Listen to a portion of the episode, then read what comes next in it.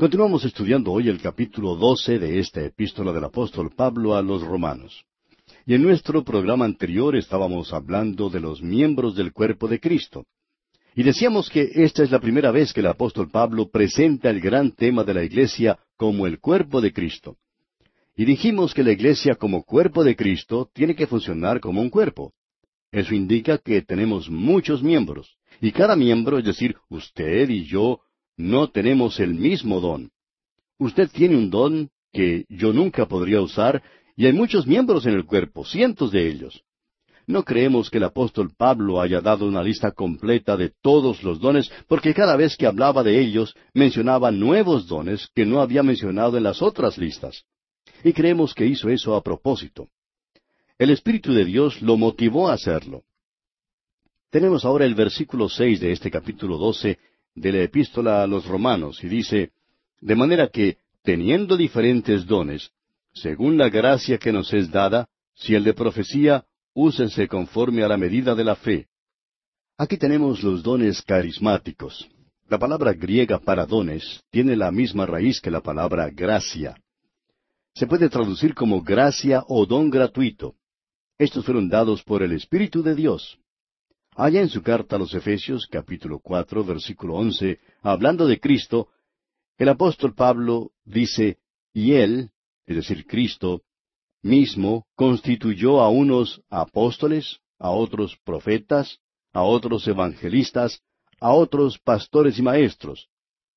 Ahora lo que él hizo fue dar a la iglesia hombres que tenían los dones de ser apóstoles, profetas y evangelistas. Eso es lo que está diciendo allí. Hemos leído en el versículo seis, de manera que teniendo diferentes dones. Ahora cada miembro del cuerpo de Cristo tiene un don. Todos tienen una función. Y los dones son diferentes. Pero eso no quiere decir que algunos no tengan dones. Cada individuo en la iglesia, amigo oyente, tiene un don. Y el don es parte integrante de la gracia de Dios para con nosotros. Cuando Dios lo salva, Él lo pone a usted en el cuerpo de creyentes y usted debe funcionar. No funcionar como una máquina, sino funcionar como el miembro de un cuerpo, un organismo viviente. El don es ejercitado y confirmado por el poder del Espíritu Santo. Creemos que el creyente tiene que probar su don. Si usted tiene un don y piensa que lo está usando, debe probarlo. Tiene que hacer inventario. ¿Es usted una bendición verdadera para los demás? ¿Está usted edificando la iglesia o está dividiendo la iglesia? Ahora, la profecía que se menciona aquí no quiere decir predecir, sino que se refiere a cualquier mensaje de Dios. Y si nosotros profetizamos, tenemos que hacerlo en proporción y esa es una expresión matemática. Dios suple la fe y el poder para igualar el don. Eso es lo que se está diciendo aquí. Consideremos ahora los versículos siete y ocho. O si de servicio, en servir, o el que enseña en la enseñanza, el que exhorta en la exhortación, el que reparte con liberalidad, el que preside con solicitud, el que hace misericordia con alegría. Dice aquí, o si de servicio en servir. Un acto de servicio creemos que se refiere a un tipo de ministerio múltiple y a sus aplicaciones prácticas. Hay numerosas formas de servicio en el cuerpo de creyentes incluidos en este ministerio. Por ejemplo, arreglar o acomodar las sillas para las reuniones, distribuir los himnarios antes de la reunión. Esos son ministerios. Hay algunas personas que no tienen el don de hablar públicamente, sin embargo, tienen un don de servicio. Hay personas que tienen dones especiales, como el de poder preparar una buena comida, por ejemplo, durante actividades especiales de la iglesia el poder reunirse los creyentes en comunión y camaradería alrededor de una buena comida preparada por las hermanas del lugar puede ayudar mucho en las relaciones de todos los miembros de esa iglesia. Es algo de mucho valor, y se necesita personas con un don especial para hacer eso. Quizá nunca lleguen a ser presidentas de la sociedad misionera, o tal vez no puedan cantar en el coro, pero sí son las únicas quizá con las que se puede contar cuando es necesario tener una comida en la iglesia. Esos son los dones de que está hablando el apóstol aquí. Ahora también se menciona allí el que enseña en la enseñanza, el que exhorta en la exhortación. Y aquí se refiere al que consuela, al que alienta. Hay algunas personas que tienen el don de poder consolar a los demás, que tienen el don de poder hablar con alguien que esté enfermo o que haya perdido algún ser querido. Es la persona indicada para visitar a esas personas que están pasando por alguna dificultad o algún dolor. Ellos saben consolar. Luego se nos dice en este versículo, el que reparte con liberalidad. Es decir, el que puede compartir con otros lo que posee. Dios le puede haber dado a usted el don de poder hacer dinero, y ese es un don. Hay algunas personas que pueden comprar un lote de tierra en cualquier parte y ese lugar triplicará su valor en muy corto tiempo. Cualquier cosa que tocan les produce ganancia. Quizá nunca lleguen a ser predicadores, pero pueden compartir de lo que Dios les ha dado. Debemos ahora hacer énfasis en algo que lo necesita. Dice aquí, el que preside con solicitud, el que hace misericordia con alegría, en el versículo ocho. Quiere decir que hay ciertas personas que tienen dones para dirigir.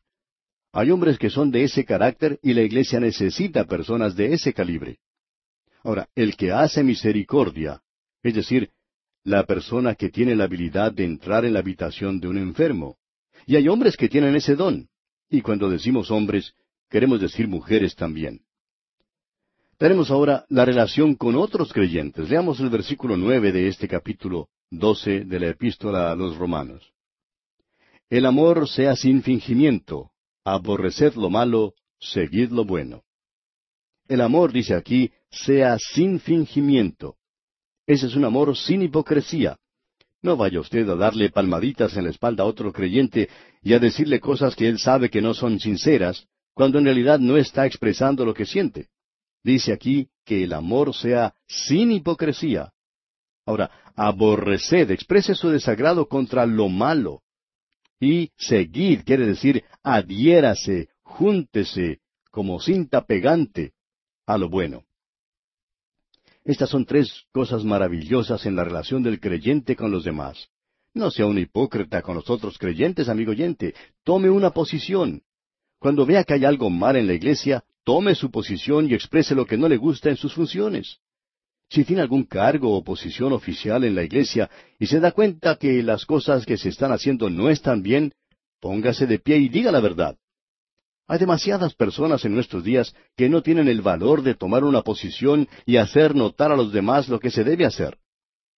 La razón por la cual muchas iglesias fundamentales están pasando por malos momentos es porque les falta hombres y mujeres que sepan tomar una posición firme en cuanto a las cosas de Dios. Exprese, amigo oyente, su desagrado contra las cosas malas, pero que sean verdaderamente malas. Eso es lo que el creyente tiene que hacer en relación con los otros creyentes. Ahora debemos adherirnos, pegarnos como cinta pegante a lo que es bueno. Debemos estar firmes, tener principios. Tenemos ahora los versículos diez y once de este capítulo doce de la epístola del apóstol Pablo a los romanos. Y leemos, Amaos los unos a los otros con amor fraternal. En cuanto a honra, prefiriéndoos los unos a los otros en lo que requiere diligencia no perezosos, fervientes en espíritu, sirviendo al Señor. Estos conceptos aquí, amigo oyente, son muy valiosos. Debemos tener un código de honor, debemos estar fulgurantes con el Espíritu de Dios. Nunca seamos perezosos. Debemos tener un fervor por las cosas de Dios, debemos servir al Señor. Eso es lo que señalan estos versículos en cuanto a la conducta del creyente. Pero el punto principal es el servicio al Señor. Es de suma importancia. Esa es la conducta cristiana. Y hablando otra vez del amor fraternal, debemos decir que tiene que ser un afecto filial. Dos creyentes, por distintos que sean en sus orígenes, pueden ser más unidos, más cercanos que dos hermanos de sangre, si entre esos dos hermanos no existe la unión de los que son salvos. Por ejemplo, podemos tener a tres personas. Dos de ellos son mellizos. Uno de ellos, sin embargo, es un creyente, mientras que el otro no lo es. La otra persona sentada al lado del mellizo, que es creyente, es del África. El color de su piel es diferente. Su cultura, su educación y tradiciones son diferentes también. Pero él también es creyente en Cristo. Podemos decir entonces que el mellizo creyente y el cristiano de África son más unidos que el otro mellizo con su hermano en la carne. Es por esa razón que tenemos que pensar que estamos en una misma familia. Usted, amigo oyente, tiene que ser muy amable conmigo más de lo que ya es, porque vamos a vivir juntos por la eternidad. Y es mejor que comience a hacerlo ya, tratando de llevarse bien conmigo, aprendiendo a soportar mis maneras un poco eh, peculiares. Ah, pero espere un momento. También yo debo comenzar a tratar de llevarme bien con usted. Debo aprender a soportar sus maneras también peculiares. Además, yo voy a tener un cuerpo nuevo, entonces, allá en la eternidad. Dejaré esta naturaleza vieja y usted también. Y por supuesto, eso será mucho mejor para los dos. Bien, veamos ahora lo que dice el versículo 12. Gozosos en la esperanza, sufridos en la tribulación, constantes en la oración. Eso es maravilloso, amigo oyente. Las circunstancias en las que se encuentra el creyente quizá no justifican el gozarse. Puede que lo contrario sea más cierto. Pero él ve el futuro y en esperanza se proyecta a sí mismo hacia otras circunstancias que son mucho más favorables. Hace algún tiempo en una iglesia un día los creyentes estaban compartiendo sus versículos favoritos y un creyente dijo que su versículo favorito era y aconteció. Solamente esas dos palabras. Y aconteció. Todo el mundo se quedó sorprendido por lo que dijo. El pastor se levantó y le preguntó, ¿Cómo es posible que su versículo favorito sea y aconteció? Y este creyente dijo, Cuando leo en la Biblia y aconteció, Sé que cuando tengo alguna dificultad y cuando tengo problemas, estos vinieron, pero que pasarán. No vinieron para quedarse conmigo para siempre, y cuando se vayan podrá decir, y aconteció. Quizá, mi oyente, esa no sea una interpretación exacta de las Escrituras, pero ese hermano tenía la idea correcta. Y lo que Pablo está diciendo aquí es, gozaos en la esperanza. Y continúa Pablo diciendo, sufridos, es decir, pacientes en la tribulación. Eso es algo muy difícil, ¿verdad? También dice, constantes en la oración. Debemos ser hombres y mujeres de oración. Luego dice en la primera parte del versículo 13, compartiendo para las necesidades de los santos. Y eso quiere decir que debemos ayudar a los hermanos. En los círculos conservadores en nuestros días no hacemos eso. Muchas iglesias tienen fondos para esto o para aquello, pero ese dinero no se usa mucho. Luego, continuando con este versículo 13, se nos dice al final, practicando la hospitalidad. Eso es algo necesario. El darse a la hospitalidad es buscar a otros creyentes a los cuales se les puede extender la hospitalidad. Quizá haya alguna persona en su grupo, ya sea en la iglesia o simplemente un grupo de creyentes, o en el vecindario, un creyente que sea una de esas personas que es más bien introvertida, no puede hacer amigos fácilmente pero desea tener comunión con los demás creyentes. Si usted es una persona que hace amigos fácilmente, pues búsquelo, sea hospitalario. Y luego en el versículo catorce leemos, Bendecid a los que os persiguen, bendecid y no maldigáis. Ahora eso parece algo necesario para los creyentes, porque el creyente no debe perseguir a los demás. Pero la experiencia demuestra que hay algunos que hacen esas cosas. Y es muy difícil bendecir a la persona que nos está golpeando. Tenemos ante nosotros ahora los versículos quince y dieciséis. Gozaos con los que se gozan, llorad con los que lloran. Unánimes entre vosotros, no altivos, sino asociándoos con los humildes. No seáis sabios en vuestra propia opinión. Dice aquí, gozaos con los que se gozan. El lema del mundo es, ríete y reiremos contigo. Llora y llorarás solo. Porque este triste mundo tiene que buscar y pedir prestado un poco de alegría, ya que tiene suficientes problemas de sí mismo. Pero eso no es cierto en lo que concierne al Hijo de Dios. Se nos dice que debemos ser unánimes entre nosotros. Ahora eso no quiere decir que debemos ser idénticos, sino que tenemos que ser del mismo pensar en Cristo. Y los creyentes tienen que participar emocionalmente en la vida de los otros hermanos. Creemos que eso hace de los creyentes genuinos algo maravilloso. El doctor J. Vernon McGee, autor de estos estudios bíblicos, decía que desde que él había tenido cáncer, había podido gozar del afecto de los demás creyentes. Él contaba de una creyente en la ciudad de Oakland, en California, en los Estados Unidos, quien le dijo, Estoy dispuesta a tomar su lugar, tomar ese cáncer para que usted pueda vivir. Yo soy una enfermera y voy a ir a cuidarlo. Él dijo que eso le conmovió más que cualquier otra cosa. Nos damos cuenta que algunos creyentes no han llegado todavía a ese lugar, pero también hemos aprendido que hay muchos creyentes que llegan a formar parte de nuestra vida y eso es maravilloso. Y así es como debería ser. Se nos ha dicho aquí también que no solo debemos ser unánimes entre nosotros, sino que no debemos ser altivos, asociándonos más bien con los humildes. También nos dice el apóstol Pablo, no seáis sabios en vuestra propia opinión. ¿Qué le parece este mandato? No seamos altivos. Hay muchos de los santos en nuestros días que piensan que están muy arriba espiritualmente, pero en realidad no lo están. Pablo mismo nos dice en su carta a los Filipenses capítulo dos versículo cinco, Haya pues en vosotros este sentir que hubo también en Cristo Jesús. Ahora, ¿cuál fue ese sentir? La humildad, amigo oyente. Y luego continúa diciendo aquí en este capítulo doce de la epístola a los Romanos, en la parte final del versículo dieciséis, no seáis sabios en vuestra propia opinión.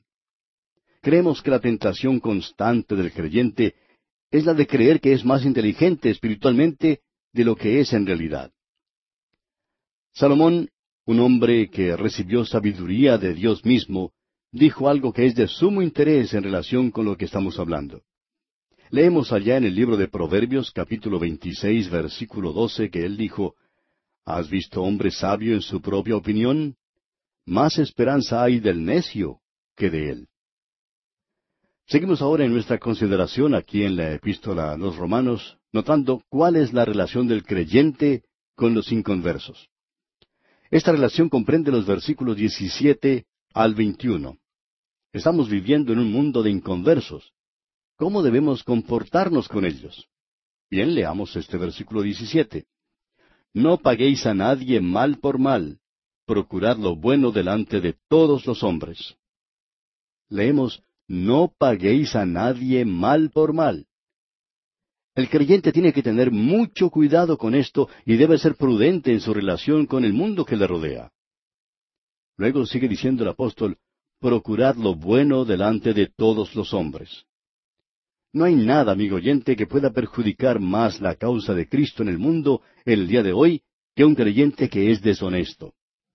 Al mundo en realidad no le interesa si usted es uno de los que creen la doctrina de que el milenio empezará con la segunda venida de Cristo, o si cree en la elección o el libre albedrío. El mundo ni siquiera piensa en eso. Pero la gente sí quiere saber si usted paga honradamente sus deudas, si usted dice la verdad o si miente. Ellos tienen mucho interés en esto. ¿Es usted una persona en la cual se puede depender, se puede confiar para hacer algo? ¿O puede usted ser un buen amigo de un incrédulo, de manera que él pueda confiar en usted? Esto es mucho mejor que andar repartiendo literatura en muchos casos. Uno encuentra a una persona en la calle y le da un folleto para que lo lea.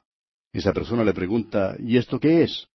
Usted le dice, es un folleto que quiero que usted lea. A lo cual esa persona le responde, pero yo no sé leer. Sin embargo, ¿sabe lo que voy a hacer? Voy a observarlo a usted para ver qué huellas deja. Y amigo oyente, el valor no está en la literatura en sí, en muchos casos, sino en las huellas que nosotros estamos dejando en este mundo. Esa persona en la calle tenía mucha razón en lo que dijo. Eso sí que se puede apreciar. El mundo está observando qué clase de huellas estamos dejando, no la clase de literatura que estamos entregando. Ahora, por favor, amigo oyente, no nos malentienda. Nosotros debemos repartir literatura, claro que sí, pero debemos tener una vida que dé crédito a lo que estamos haciendo. Pasemos ahora al resto del versículo 17 y repasemos lo que dice. No paguéis a nadie mal por mal, procurad lo bueno delante de todos los hombres. Luego continúa con el versículo 18 diciendo, si es posible, en cuanto dependa de vosotros, estad en paz con todos los hombres. Me gusta leer esto porque hay ciertas personas con las cuales es prácticamente imposible vivir. Ellas no lo dejan a uno vivir en paz con ellas. Un pastor cuenta que una vez lo llamó una anciana de su iglesia para decirle que tenía una vecina con la cual no se podía entender. Ella vivía sola y era muy buena creyente. El pastor pensaba que si esta persona que lo llamó vivía sola, quizás no se podía llevar bien con nadie. pero ella era una de esas creyentes con las cuales es un placer estar. El pastor, pues, fue a visitar a la vecina, y luego de un rato, ésta le dijo lo que pensaba de la viejita de al lado y lo que pensaba del pastor también. De modo que el pastor regresó a la casa de la creyente y le dijo que dejara de preocuparse, ya que era muy difícil para cualquier persona tratar de llevarse bien con su vecina. Este versículo no nos dice que tenemos que llevarnos bien con todo el mundo, sino que en cuanto dependa de nosotros. Por tanto, amigo oyente, tenemos que hacer todo lo que podamos y dejarlo allí. Hay muchas personas con las cuales no nos podemos llevar bien. Por tanto, es bueno que pensemos en lo que se nos dice aquí. Y llegamos ahora a los versículos 19 y 20. No os venguéis vosotros mismos, amados míos, sino dejad lugar a la ira de Dios, porque escrito está, Mía es la venganza, yo pagaré, dice el Señor. Así que si tu enemigo tuviere hambre, dale de comer. Si tuviere sed, dale de beber, pues haciendo esto, ascuas de fuego amontonará sobre su cabeza. Esta es una de las normas más grandiosas que encontramos en la palabra de Dios. Es una de las cosas más difíciles de hacer para el Hijo de Dios. Cuando alguien nos golpea en la mejilla derecha, es muy difícil volver la otra. Creo que nosotros somos como la persona a la que golpearon en la mejilla, se levantó del suelo e hizo como dice la Biblia. Volvió su rostro para que lo golpearan en el otro lado, y el otro le vuelve a dar y a derribar otra vez. Pero ahora el que se había caído por los golpes del otro se levanta y le da una terrible paliza. Entonces alguien le pregunta, bueno, ¿y por qué hizo eso? Usted volvió la mejilla, ¿por qué no lo dejó allí?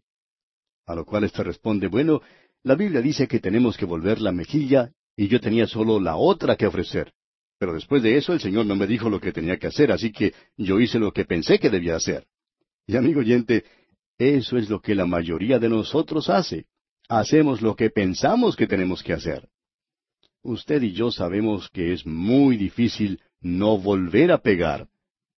Pero en el instante en que usted y yo tomamos el asunto en nuestras propias manos y tratamos de solucionarlo nosotros mismos, en especial cuando alguien nos ha hecho algo malo y nosotros reaccionamos golpeando tan duro como podemos, estamos quitando las cosas de la mano de Dios y no estamos ya andando por fe. Lo que se nos está diciendo en este versículo es que el Señor dice que andemos con Él en fe, que le dejemos a Él nuestros asuntos porque Él los puede tratar mejor. Si es necesario que esta persona reciba su merecido, entonces el Señor se encargará de eso. Dios dice, confía en mí. Y usted, amigo oyente, puede hacerlo como yo también, entregar el asunto al Señor, y creo que eso es lo que debemos hacer. Podemos decir, Señor, esta persona me ha hecho daño, me ha perjudicado, ha dicho una mentira sobre mí, ha sido deshonesto en cosas concernientes al dinero y en otras cosas más. Lo pongo en tus manos. Tú dijiste que te encargarías de ello y que yo no hiciera nada. Creo que eso es lo que debemos hacer, amigo oyente.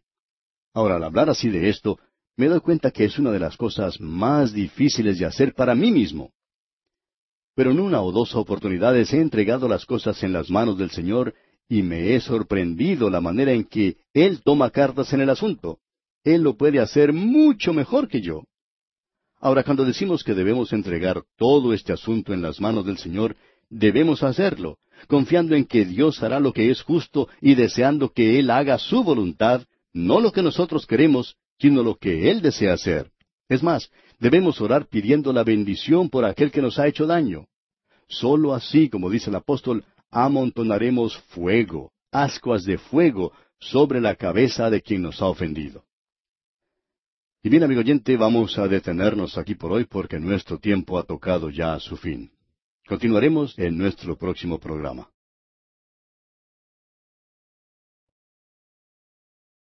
Continuamos nuestro estudio de este capítulo 12 de la epístola del apóstol Pablo a los romanos.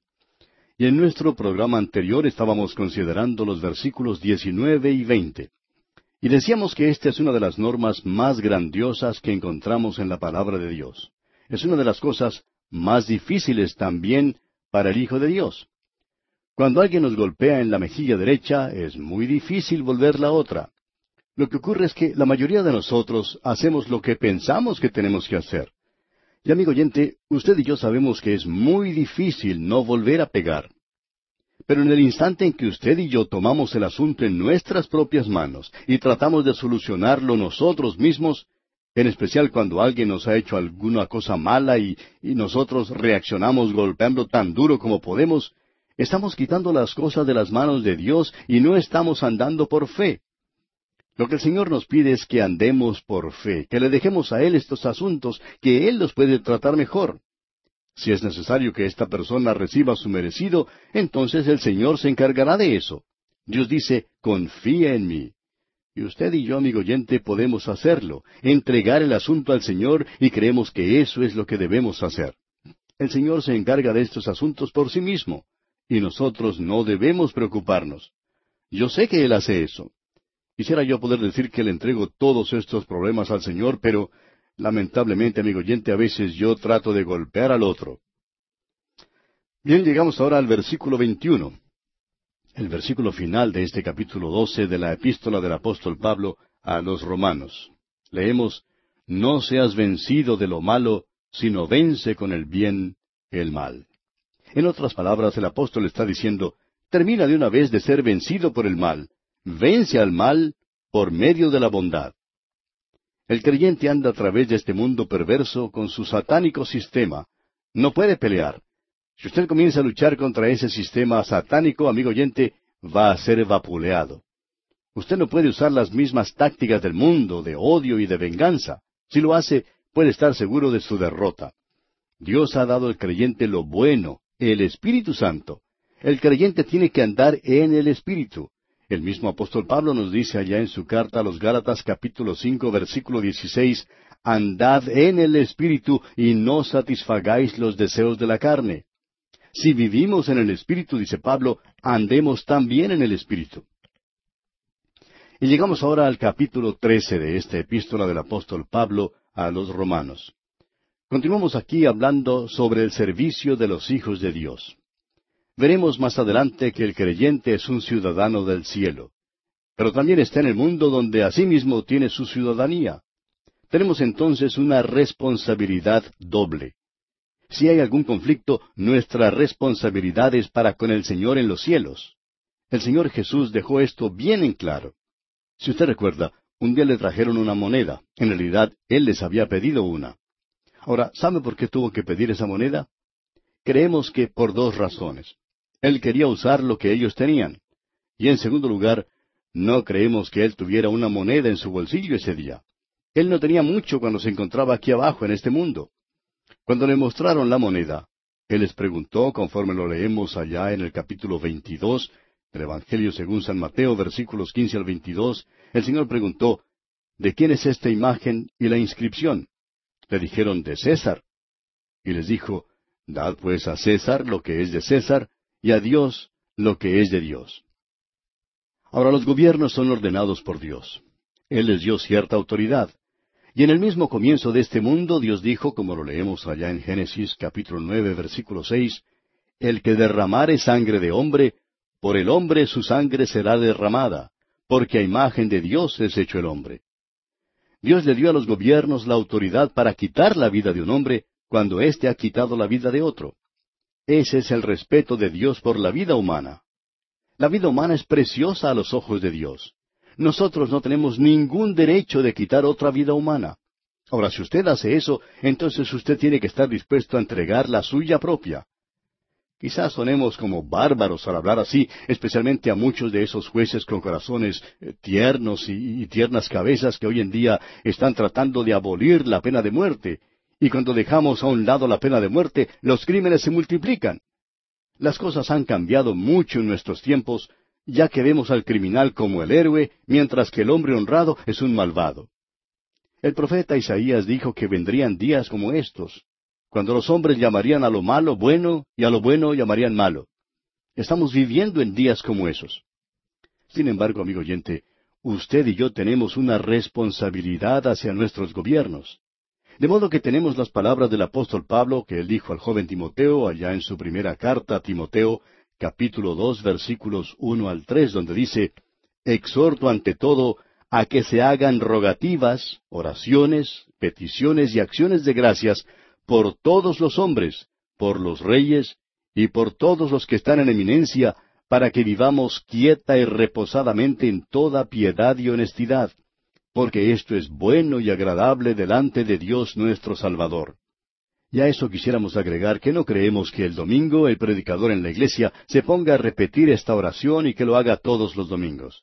Creemos que usted, amigo oyente, debe hacer esa oración por sí mismo y no dejar que solo el predicador lo haga. El deber del creyente como ciudadano del cielo es espiritual, y el deber del creyente como ciudadano de un gobierno terrenal es secular. Necesitamos mantener esas dos cosas separadas. Ellas son dos funciones diferentes. Y si las combinamos, fracasamos en mantener la Iglesia y el Estado separados y distintos. Los judíos en los días del apóstol Pablo estaban mal dispuestos a inclinarse ante el orgulloso Estado romano.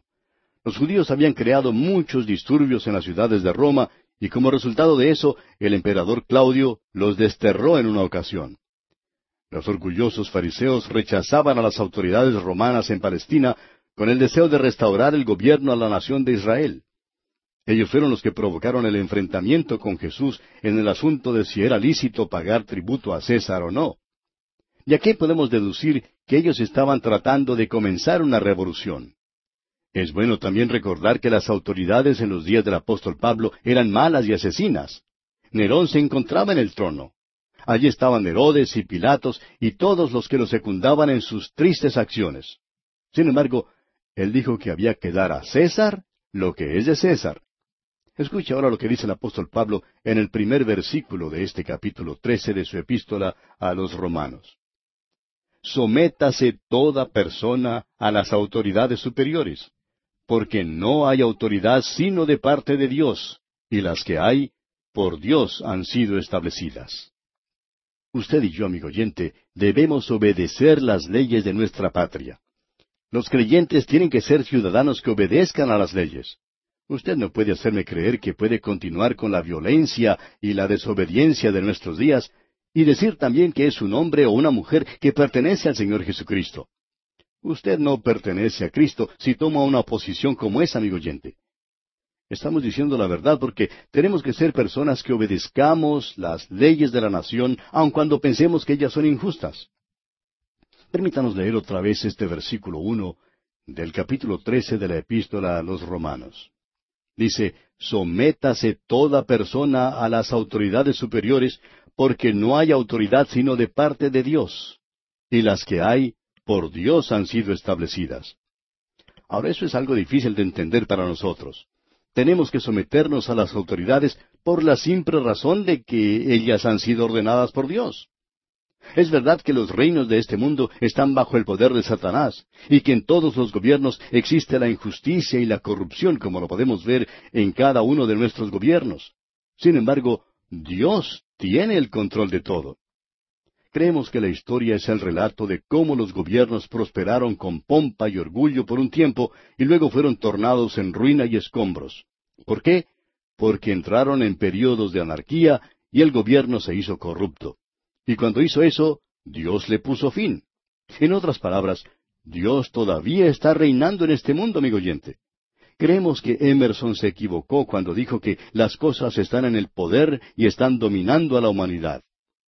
Ahora parece que así fuera, pero Dios no ha renunciado, amigo oyente. Dios se está andando triunfante y en control, como hemos podido ver. Él no está alterado por lo que está ocurriendo en este mundo. Él no está, por decirlo así, comiéndose las uñas, preocupado por el hombre y sus gobiernos que están aquí abajo. Usted recordará que cuando murió el rey Usías de Judá, cuando el gobierno parecía estar desintegrándose, esto tenía al rey muy perturbado. Usías había sido un buen rey, pero estaba desilusionado y desanimado.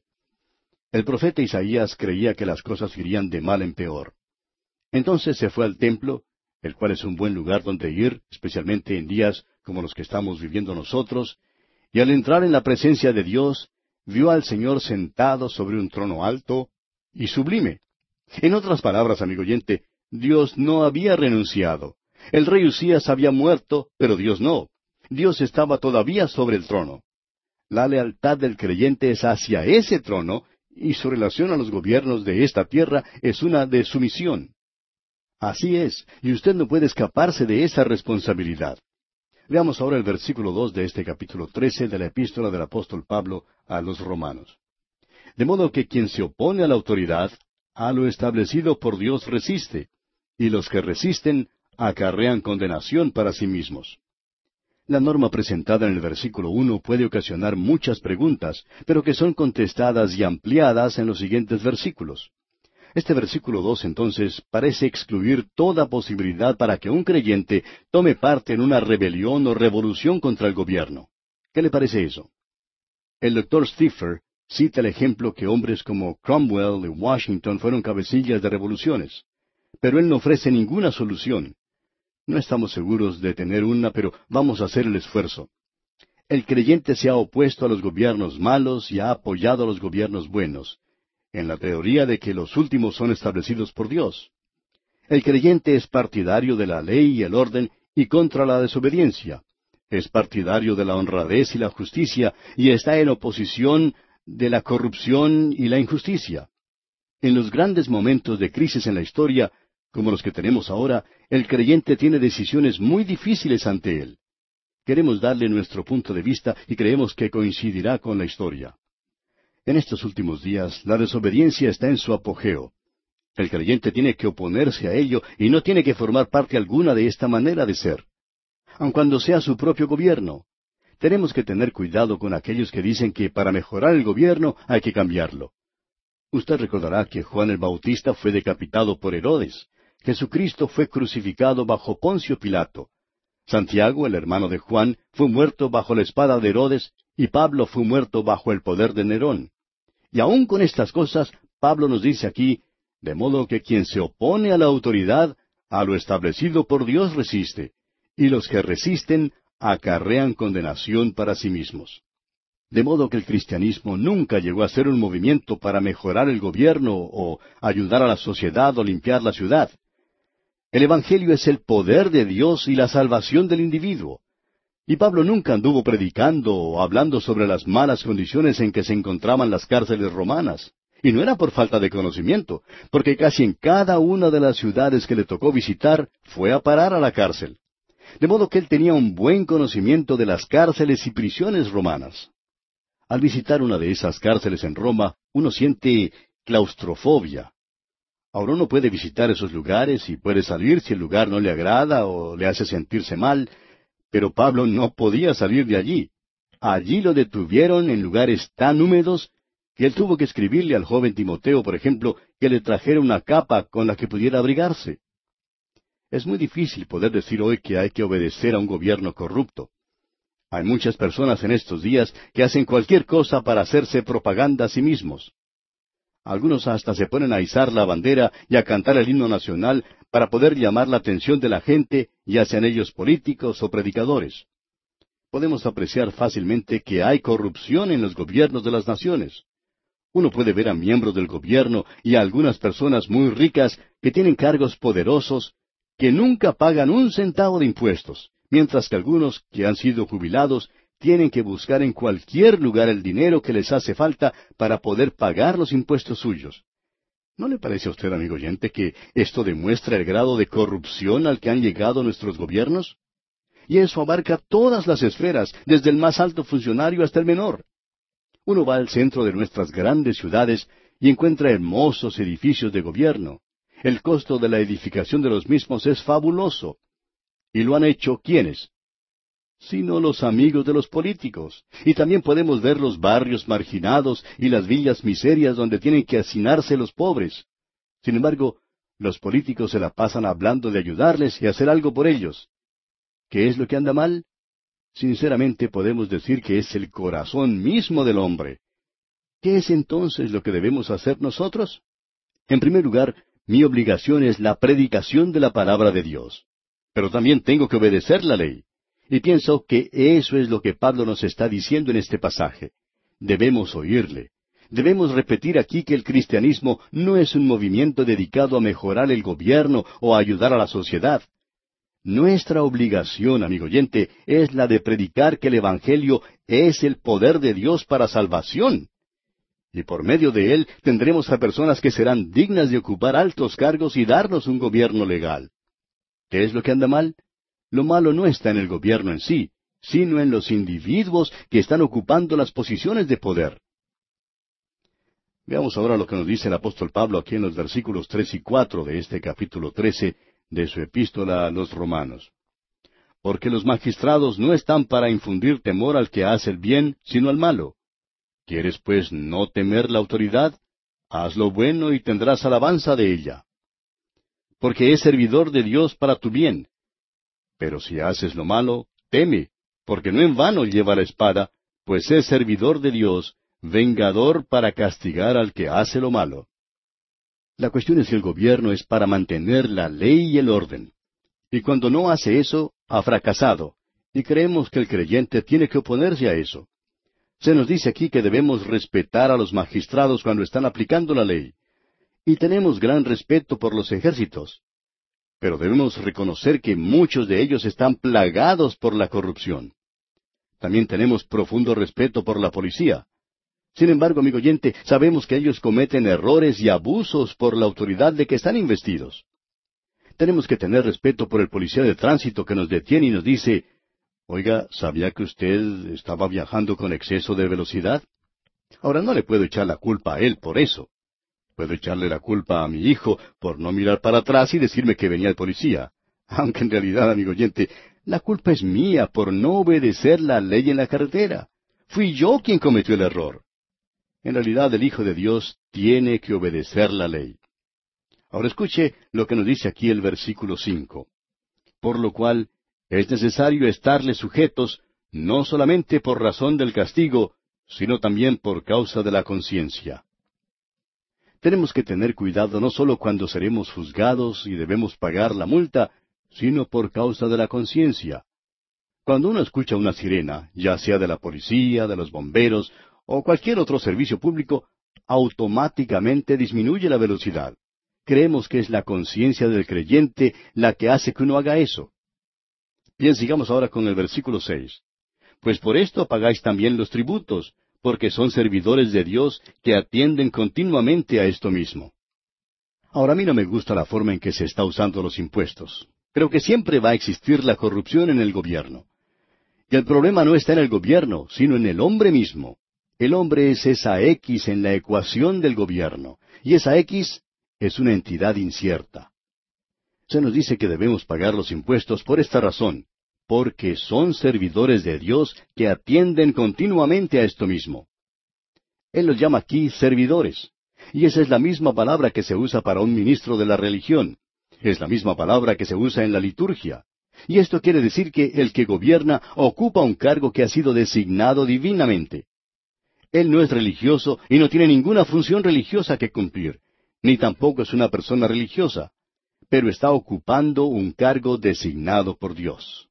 Y eso nos obliga a pagar nuestros impuestos aunque no nos guste. Veamos entonces cuál es la posición que debe tomar el Hijo de Dios. Lo dice aquí en el versículo siete. Pagad a todos lo que debéis, al que tributo, tributo, al que impuesto, impuesto, al que respeto, respeto, al que honra, honra. Creemos que es nuestro deber respetar la policía. Tenemos que respetar a los que usan uniforme porque representan la autoridad. No creemos que debemos burlarnos del presidente de la nación, ni del gobernador del estado o la provincia donde vivamos. Quizá ellos no sean dignos de estar en esa posición de honor, pero tenemos que respetar el cargo que ocupan. Cuando uno está en el ejército le dicen que tiene que saludar al uniforme. Hay algunos en uniforme a los que no quisiéramos saludar, pero hay que saludar al uniforme. Mostramos así nuestro respeto, y esa es la posición del creyente en este mundo. Un creyente puede ser el mejor ciudadano aun cuando su verdadera ciudadanía está en los cielos. Y entramos ahora a otra sección. En ella se trata nuestra relación hacia nuestro prójimo. Esta sección comprende los versículos ocho hasta el catorce. Leamos pues el versículo ocho. No debáis a nadie nada, sino el amaros unos a otros, porque el que ama al prójimo ha cumplido la ley. ¿Pidió prestado algo de su vecino? Vaya a devolverlo ahora. ¿Su esposa pidió una taza de azúcar de su vecina? Pues que la vaya a devolver. Se nos dice aquí, no debáis a nadie nada sino el amaros unos a otros. Eso es lo que uno debe a sus vecinos. Aquí vemos que el apóstol Pablo le dice a los creyentes que no deban nada a nadie absolutamente. Y este es un gran principio que puede guiar a los creyentes cuando quieran comprar algo a plazos. Ahora quizá alguien diga, entonces, ¿no podemos comprar nada a crédito? No, no es eso, amigo oyente. Pero sí debemos ver claramente que podremos cumplir con los pagos mensuales que tendremos. Pablo agrega que el creyente siempre tiene una deuda de amor para con su prójimo. Esto no quiere decir necesariamente que es el vecino de al lado. Recuerde, él ya dijo que teníamos que vivir en paz con todos los hombres. Lo que está mencionando aquí es una cosa muy práctica. Esto no es algo simplemente sentimental. A veces nos molesta escuchar a los liberales cuando siempre están hablando de amor mediante conjuntos musicales juveniles, repitiendo siempre lo mismo, amor, amor y más amor. Pero entonces, ¿cómo mostramos amor? Leamos ahora el versículo nueve de este capítulo trece de la epístola de Pablo a los romanos. Porque no adulterarás, no matarás, no hurtarás, no dirás falso testimonio, no codiciarás y cualquier otro mandamiento en esta sentencia se resume. Amarás a tu prójimo como a ti mismo. Bueno, por un lado, no debemos cometer adulterio. Hay muchos cometiendo adulterio en nuestros días. El pecado del sexo nos rodea por todos lados. No me diga que usted ama cuando está cometiendo adulterio. Eso no es amor. Usted lo puede llamar amor si quiere, pero eso no es más que sexo. Eso no es sino libertinaje, fornicación y es un pecado ante los ojos de Dios. Y Él, amigo oyente, no ha cambiado. El amor se revela a sí mismo. Y aquí dice Pablo, no matarás. Ahora usted puede matar a una persona de muchas maneras, aun sin disparar el gatillo. Usted puede arruinar su reputación. Luego dice, no hurtarás. No debe obtener nada de manera deshonesta. No codiciarás. Y eso es algo notorio en el día de hoy. ¿Cómo se siente usted cuando ve a su vecino, por ejemplo, llegar con un automóvil nuevo? O el joven cuando ve a su amiguito tener una bicicleta nueva. Quizá usted diga, ¿cómo me gustaría tener un automóvil como ese y que ellos tuvieran uno igual? Pero lo que en realidad decimos es, me gustaría tener uno así y que ellos no tuvieran nada. Uno prefiere tenerlo para sí en lugar de que lo tengan los otros. El amor se manifiesta de esa manera. Ahora, note usted que el apóstol no está poniendo al creyente bajo la ley. Lo que él está diciendo es, usted puede hablar todo lo que quiera de amor, pero las palabras solamente no son suficientes para demostrar el amor sincero que decimos tener hacia los demás. El amor sincero se manifiesta a sí mismo, no cometiendo adulterio, no robando, no mintiendo, no engañando, no codiciando. No me diga que está haciendo esas cosas y todavía puede amar. No lo puede hacer, amigo oyente. Lo que usted dice no es precisamente lo que Pablo nos está diciendo. Y llegamos ahora al versículo diez de este capítulo trece de la epístola de Pablo a los romanos. El versículo diez dice, El amor no hace mal al prójimo, así que el cumplimiento de la ley es el amor. En la primera parte de este versículo el apóstol Pablo nos muestra el lado negativo del amor, es decir, que uno no le hace daño a nadie, pero muestra el lado positivo en la segunda parte.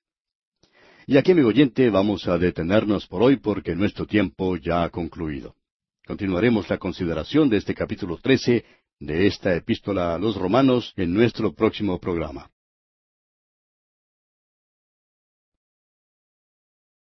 Continuando nuestro estudio en el capítulo 13 de esta epístola a los romanos, leamos hoy los versículos once y doce.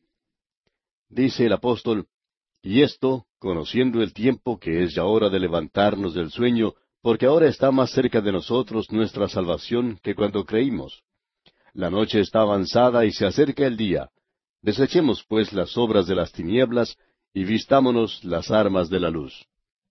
Esta última sección es como un reloj despertador que suena en esta hora para despertar a los creyentes que se han dormido en el mundo y se han olvidado de este estímulo de entregar toda nuestra personalidad a Dios. Amigo oyente, este no es el momento, la hora ni el día para que el Hijo de Dios viva por este mundo o por las cosas que están en el mundo. Creemos que muchos hombres de negocios, que muchos creyentes ricos, van a sentirse desconcertados si el Señor llegara en este momento. ¿cómo estará esa cuenta en el banco? ¿Está usted usando lo que usted tiene y lo que es para el Señor? ¿Cuánto le está entregando realmente? Recuerde, el primer versículo del capítulo doce de esta epístola dice, Así que, hermanos, os ruego por las misericordias de Dios, que presentéis vuestros cuerpos en sacrificio vivo, santo, agradable a Dios, que es vuestro culto racional. Todo lo que somos, todo lo que tenemos, debemos entregarlo al Señor. Esto es razonable. Ahora, si esto es lo que usted está haciendo hoy, amigo oyente, quiere decir que hoy lo va a vivir para Cristo. Y todo aquel que tiene esta esperanza en Él, se purifica a sí mismo, dice acá. Hay algunas personas creyentes que hoy están buscando divorciarse y vivir como el resto del mundo. Luego hablan de que son de los que piensan que la venida de Cristo está cerca y que ellos creen que esto ocurrirá antes del milenio y muchas otras cosas similares. Pero, amigo oyente, permítanos hablarle bastante duro como lo hizo el apóstol Juan. Eso es mentira. Juan dijo que una persona miente cuando hace eso y cuando su vida no está de acuerdo con ello. Vivamos para Dios en esta hora en que vivimos. Escuche ahora lo que dice el apóstol Pablo aquí en el versículo trece. Andemos como de día honestamente, no en glotonerías y borracheras, no en lujurias y lascivias, no en contiendas y envidia. Esto es lo que nos dice la Biblia hoy, cuando hablamos de una nueva moralidad que en realidad es el estilo de vida que existía antes del diluvio. Y luego el versículo catorce dice, sino vestíos del Señor Jesucristo y no proveáis para los deseos de la carne. ¿Cuántos creyentes en estos días se están proveyendo para la carne en lugar de hacerlo para estar en la presencia de Dios? Que hoy mismo salgamos con la palabra de Dios Comencemos primero poniendo a Cristo en nuestras vidas como lo principal, como lo central. Eso es lo de más importancia, amigo oyente. Y con esto llegamos al término de esta sección sobre el servicio de los hijos de Dios. Entramos ahora en otra sección de Romanos que se presta también a la controversia, es decir, entramos al capítulo catorce. Habla sobre el tema de la conducta. Ya hemos despertado el avispero, por así decirlo, en los programas anteriores, basado en esta epístola a los romanos, y de seguro que lo seguiremos haciendo. Opinamos que especialmente aquellos que se consideran super santos no van a apreciar las cosas que diremos, pero en realidad no las decimos nosotros, sino que las dice el apóstol Pablo. Y cuando veamos lo que dice, encontraremos que eso será una bendición para nuestros corazones. Y esperamos que sea de ayuda para todos nosotros. Hay dos áreas relacionadas con la conducta cristiana. En una de ellas, la Biblia es muy clara. Eso lo vimos cuando estudiamos la primera parte del capítulo 13. Allá en el versículo nueve leemos algo relacionado con los diez mandamientos, ya que nos dice, no adulterarás. Ahora, esta nueva moralidad que está tan de moda en nuestros días no es para los creyentes. Si usted cree que lo es, entonces no hay ninguna razón para discutir el asunto. Cualquiera persona que diga hoy en día que es un creyente y comete adulterio, roba y miente y hace esas cosas, permítanos mirarle a la cara y decirle con toda claridad, usted no es un creyente. Y eso según lo dicho por Pablo. Lo que dice Pablo es bastante claro, amigo oyente. La palabra de Dios es bastante clara en cuanto a estas cosas que tienen que ver con ciertas formas de conducta. Pero hay otras áreas donde la Biblia no es muy clara donde en realidad no es muy específica. Por ejemplo, el asunto del maquillaje en las mujeres. ¿Deben las mujeres creyentes usar maquillaje? Ahora, la Biblia no es muy clara en este asunto. Esas son cosas dudosas. ¿Y qué sobre el cigarrillo, por ejemplo? ¿Puede o no puede fumar un creyente? ¿Cómo juzga usted su conducta en relación a esas cosas? ¿Qué de ir a la playa a bañarse en grupos mixtos? ¿Qué decimos sobre estas cosas? Si usted, amigo oyente, no cree que son dudosas, permítanos ser francos con usted. Hemos mencionado el tema de bañarse en grupos mixtos, en la playa y el de fumar. Y alguien cuenta que su esposa fue criada y educada en una zona del país donde en la iglesia se prohibía a los jóvenes del sexo opuesto ir juntos a la playa. Eso era considerado un pecado. Luego ella se fue a vivir a otra parte del país donde eso no se consideraba malo y se llevó el susto más grande de su vida.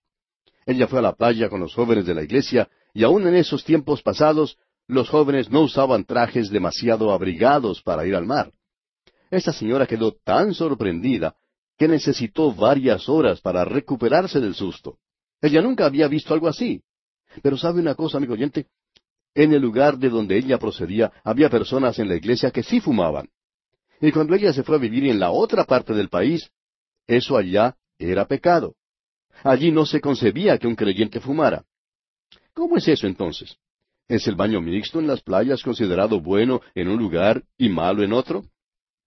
¿Es el fumar malo en un lugar pero aceptable en otro? ¿Cómo juzgará usted su conducta, amigo oyente? Estamos hablando de esas cosas dudosas. Y ya vemos que a algunas personas se les está poniendo los pelos de punta cuando nos oyen hablar así. Y pueden decir, pero, ¿por qué no habla contra el cigarrillo y deja ese asunto de ir a la playa en grupos de jóvenes de ambos sexos a un lado? Porque mis hijos, un muchacho y una muchacha, van a la playa juntos con otros jóvenes y eso está bien. Bueno, amigo oyente, permítanos decirle que no estamos condenando a ninguno de los dos y además queremos agregar que no estamos aprobando a ninguno de ellos tampoco. No queremos exponernos en cosas que son dudosas, y Pablo hizo lo mismo. Así que aquí Pablo señala las normas de conducta del creyente en cuanto a esos asuntos dudosos. Él nos dará tres guías de conducta que son de sumo valor. El creyente en su conducta tiene que tener una convicción firme en cuanto a todo lo que hace. Todavía no vamos a tomar las escrituras, eso lo haremos dentro de unos momentos, pero un creyente no debe hacer nada de lo que no esté verdaderamente convencido. La segunda cosa que lo debe guiar es su conciencia. Ese convencimiento del que estamos hablando es algo que anticipa lo que sucederá. ¿Prevé él lo que hará en el futuro con gran anticipación, júbilo y entusiasmo? Y luego, cuando lo ha hecho, mira hacia atrás y se desprecia a sí mismo por haberlo hecho? ¿O quizá queda pensando que lo que hizo estuvo bien o mal? Esa es la segunda norma de conducta. Y la tercera es la consideración por los demás. Un creyente en su comportamiento tiene que tener consideración por las otras personas. Ahora veremos cómo estas cosas se unen y que las tres que hemos mencionado llegan a ser normas de guía para los creyentes. En la isla de Bonaire, en las Antillas holandesas, y en la parte sur de esta isla, hay tres obeliscos de unos diez metros de altura. Tienen tres colores diferentes. Uno es azul, el otro blanco, y el último anaranjado. Fueron edificados allá por el año 1838 para ayudar a los barcos que llegaban en busca de sal a atracar en el muelle. Cuando los barcos podían alinear los tres obeliscos, sabían que podían entrar sin problemas a su destino. Ahora esto es un ejemplo de lo que Pablo nos está diciendo aquí. Él nos está presentando tres puntos o guías para nuestra navegación en esta vida, y la idea es que los tengamos siempre delante de nosotros para estar seguros que vamos en la dirección precisa para llegar a nuestro destino. Creemos que en la actualidad existe dos puntos de vista extremos en lo que se relaciona con la conducta cristiana sobre asuntos dudosos. Y han creado una atmósfera artificial en donde uno tiene que vivir su vida cristiana. De modo que creemos que tenemos creyentes anormales y subnormales viviendo en estos extremos. Una de esas posiciones no tiene ninguna separación del mundo. Y estas personas son copias exactas de la persona que pertenece al mundo y no a Cristo viven de la misma manera en que lo hacían antes de conocer a Cristo. Toman parte en todas las diversiones que el mundo ofrece. Van a todas las partes a las que se dirige el mundo y gastan su tiempo y energía en cosas que no son de valor. Creemos que algunos pasajes de la Biblia no tienen para ellos ningún sentido. Permítanos leer lo que dice el apóstol Pablo en su epístola a los Filipenses capítulo tres versículos diecisiete al diecinueve. Dice el apóstol, Hermanos, sed imitadores de mí, y mirad a los que así se conducen según el ejemplo que tenéis en nosotros. Porque por ahí andan muchos, de los cuales os dije muchas veces, y aún ahora lo digo llorando, que son enemigos de la cruz de Cristo, el fin de los cuales será perdición, cuyo Dios es el vientre, y cuya gloria es su vergüenza, que sólo piensan en lo terrenal. Hay muchos en estos días que no van a los cines. Ellos no bailan y no hacen muchas cosas por el estilo, pero son tan mundanos como se pueda llegar a ser. Son tan glotones y engullidores como pueda ser posible. Nunca se emborrachan, pero comen hasta hartarse. También hablan demasiado. Son los chismosos más grandes que jamás se pueda encontrar. Viven tal cual viven los del mundo y actúan de la misma manera. Es por esto que el apóstol Pablo nos dice allá en su carta a los Filipenses, capítulo cuatro, versículo ocho, que debemos buscar las cosas que son mejores. Veamos lo que nos dice allí. Dice el apóstol, Por lo demás, hermanos, todo lo que es verdadero, todo lo honesto, todo lo justo, todo lo puro, todo lo amable, todo lo que es de buen nombre, si hay virtud alguna, si algo digno de alabanza, en esto pensad. Dígame ahora, amigo oyente, ¿cuáles son las cosas en las cuales usted piensa? Su pensamiento tiene que tener una influencia en su vida práctica, en su conducta. Nadie ha cometido algún crimen sin haber pensado en él de antemano. Eso es premeditación. Y eso es lo que se considera un asesinato. Es un homicidio sin premeditación si ocurre en un accidente. El asesinato es algo planeado, es premeditado.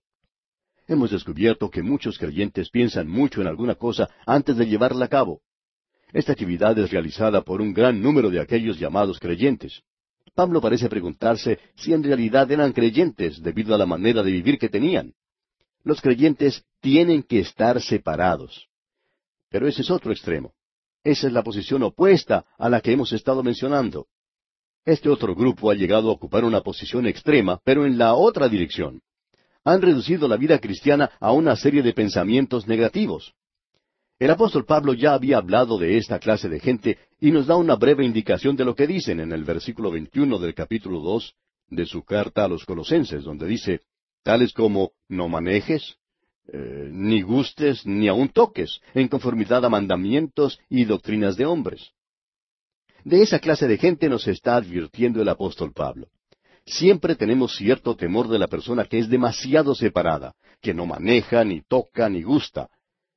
Esta gente se regocija en la salvación por gracia y la liberación de los preceptos de la ley.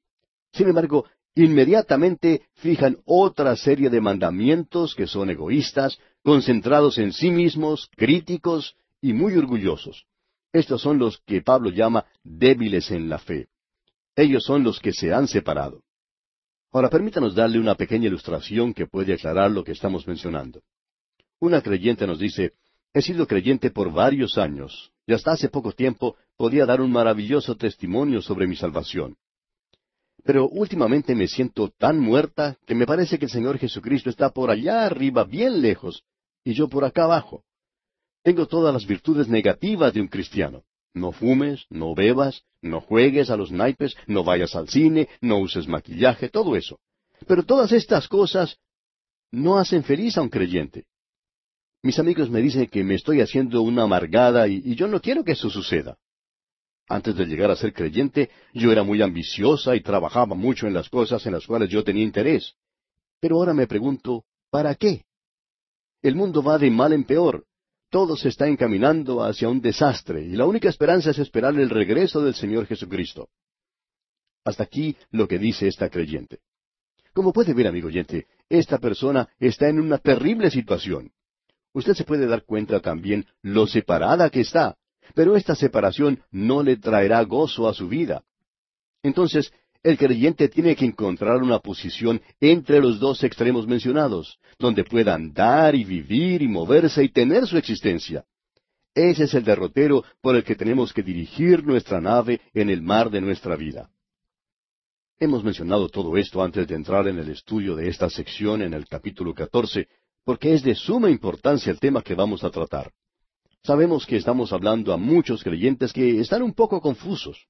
Algunos dicen, yo he estado haciendo todo eso. ¿Cómo es que no soy un creyente feliz y alegre? Creemos que el apóstol Pablo puede darnos la respuesta si escuchamos lo que tiene que decirnos. En primer lugar, notemos que se menciona la relación del creyente débil en la fe. Eso es precisamente de lo que habla el apóstol. Y en esta sección él presentará estos tres grandes principios. Ya los señalaremos cuando lleguemos a ellos, porque él lo compendia en tres versículos. En el primer versículo de este capítulo catorce de su epístola a los Romanos, Pablo nos dice, Recibid al débil en la fe, pero no para contender sobre opiniones. Amigo oyente, debemos recibir al que es débil en la fe, debemos recibirlo en nuestra comunión, no con el fin de juzgarle por sus escrúpulos, es decir, sobre su conducta o punto de vista. Y esto encaja bien con lo que hemos estado diciendo hasta ahora. En otras palabras, Pablo ha dicho que todas estas cosas, no adulterarás, no matarás, no hurtarás, no dirás falso testimonio, no codiciarás, que todas ellas serán cubiertas por el amor. Pero ahora nos dice que el amor tiene que comenzar a actuar. De modo que, al indicarnos que debemos condenar las cosas que son indudablemente malas, como las mencionadas en el capítulo 13, también nos advierte sobre el peligro de condenar las cosas dudosas, las cuales no han sido condenadas específicamente en las Escrituras. Pablo está hablando en un tono decisivo, magistral, que no da lugar a la duda.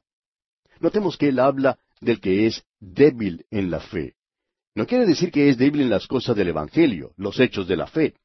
Se refiere más bien a esa condición abstracta de la fe. Quiere decir que la fe del débil vacila y, titubea en algunos aspectos de conducta. No sabe lo que tiene que hacer en cuanto a ciertas cosas. A esta persona debemos recibirla dentro de la comunión de los creyentes con los brazos abiertos.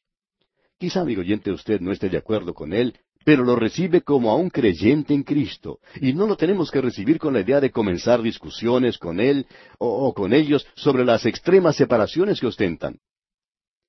Un grupo de creyentes no tiene que pasar juicio sobre otro grupo de creyentes en lo que concierne a asuntos dudosos en lo relacionado con la conducta cristiana.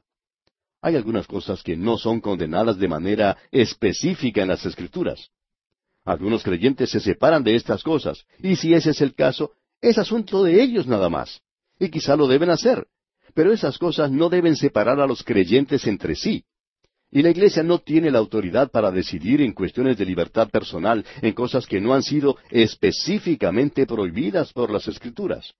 De paso, digamos que ese pensamiento es tomado de una nota de las referencias de la Biblia anotada del Dr. Scofield y que debe ser notada por nosotros también. Pasemos ahora al versículo dos de este capítulo catorce de la epístola del apóstol Pablo a los romanos. Porque uno cree que se ha de comer de todo, otro, que es débil, come legumbres. Esto es interesante y es algo que puede herir al que es separatista en extremo. El hermano que es fuerte en la fe come de todas las cosas. El hermano débil es vegetariano. El hermano fuerte se da cuenta que el Señor hizo todas las carnes limpias, purificando todas las carnes. Después del diluvio, Dios dio toda clase de carnes al hombre. Allá en el capítulo nueve del libro de Génesis, versículo tres, leemos Todo lo que se mueve y vive os será para mantenimiento, así como las legumbres y plantas verdes os lo he dado todo. Pero Dios hizo una distinción entre los animales limpios y los animales inmundos para la nación de Israel. Y el creyente instruido sabe que esto no tiene aplicación para él. El apóstol Pablo dice en su primera carta a los Corintios capítulo ocho versículo ocho, Si bien la vianda no nos hace más aceptos ante Dios, pues ni porque comamos seremos más, ni porque no comamos seremos menos. Usted recordará la lección, muy práctica por cierto, que recibió Pedro cuando se encontraba en la azotea de la casa de Simón el curtidor en la ciudad de Jope. Allá en el libro de los Hechos de los Apóstoles, capítulo diez, versículo catorce, vemos que Simón Pedro dijo, Señor, no, porque ninguna cosa común o inmunda he comido jamás. Él sí que era separado y muy orgulloso de serlo. Decía, ninguna cosa común o inmunda he comido jamás. Pero el Espíritu Santo le dijo, lo que Dios limpió, no lo llames tú común, según el versículo quince de ese capítulo diez de los Hechos. Pablo podía comer carne sin ningún remordimiento, pero Simón Pedro tenía algunos escrúpulos para ello. ¿Qué le parece? Podemos decir que ellos podían hacer eso sin problemas.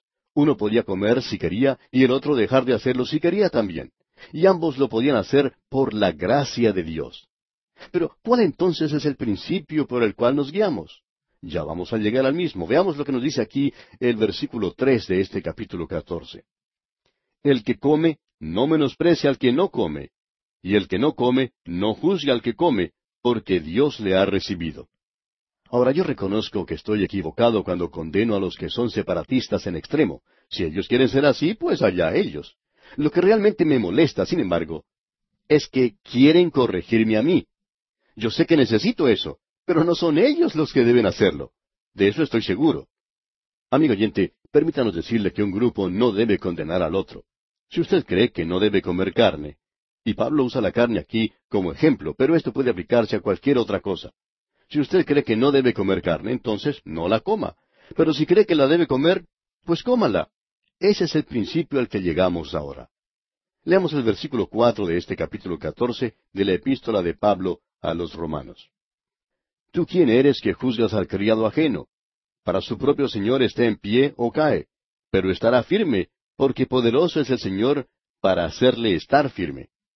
Esto es algo realmente contundente. Pablo nos dice aquí, ¿tú quién eres? Es decir, ¿qué derecho tienes tú para juzgar al criado ajeno? ¿Qué derecho tiene usted, amigo creyente, para juzgar a otro creyente en su conducta sobre algo que es dudoso? ¿Qué derecho tiene usted? ¿Es usted Dios? ¿Tiene que rendir esa persona sus cuentas ante usted? Pablo dice aquí que él no tiene que rendir cuentas ante usted. Él lo tiene que hacer ante Dios. Él tiene que presentarse ante su propio dueño. Imagínese usted que va a la casa de alguien a comer y la cocinera le trae la comida un poco fría. Y usted entonces le dice a la cocinera, ¿cómo se atreve usted a traerme la comida fría? Y allí mismo, usted, aunque es invitado de la casa nada más, le dice unas cuantas cosas a esa cocinera por lo que ha hecho. Bueno, posiblemente haya en esa casa un silencio pesado por causa de su actitud. Esa persona no es su sirviente. Quizá no debió haber hecho lo que hizo, pero eso no es cosa suya. El ama de casa posiblemente se levantará de la mesa y le dirá a la cocinera lo que debe hacer. Y a propósito, amigo creyente, quizás a usted le moleste la forma en que yo me peino, la forma en que yo me visto, pero yo no tengo que darle cuentas a usted. Yo soy responsable ante Dios por lo que hago en mi vida. Yo soy responsable ante el Señor Jesucristo. Él es mi amo, Él es mi Señor, no es usted. Y Pablo llega ahora a su primer gran principio, que en el versículo cinco de este capítulo catorce de su epístola a los romanos, y dice, uno hace diferencia entre día y día, otro juzga iguales todos los días. Cada uno esté plenamente convencido en su propia mente. Debe estar convencido, amigo oyente. Tiene que estar seguro. Pablo cambia la ilustración de las cosas que uno come a lo concerniente al día. Hay personas que insisten con que el día del Señor es diferente y que debemos de guardar el día domingo. Otros dicen que hay que guardar el sábado. Amigo oyente, no es el día el que hay que guardar o que tiene que ser diferente. Es el creyente quien tiene que ser diferente. No es el día el que hay que guardar. El apóstol Pablo dice en su carta a los Colosenses capítulo dos, versículo seis, Por tanto, nadie os juzgue en comida o en bebida o en cuanto a días de fiesta, luna nueva o días de reposo.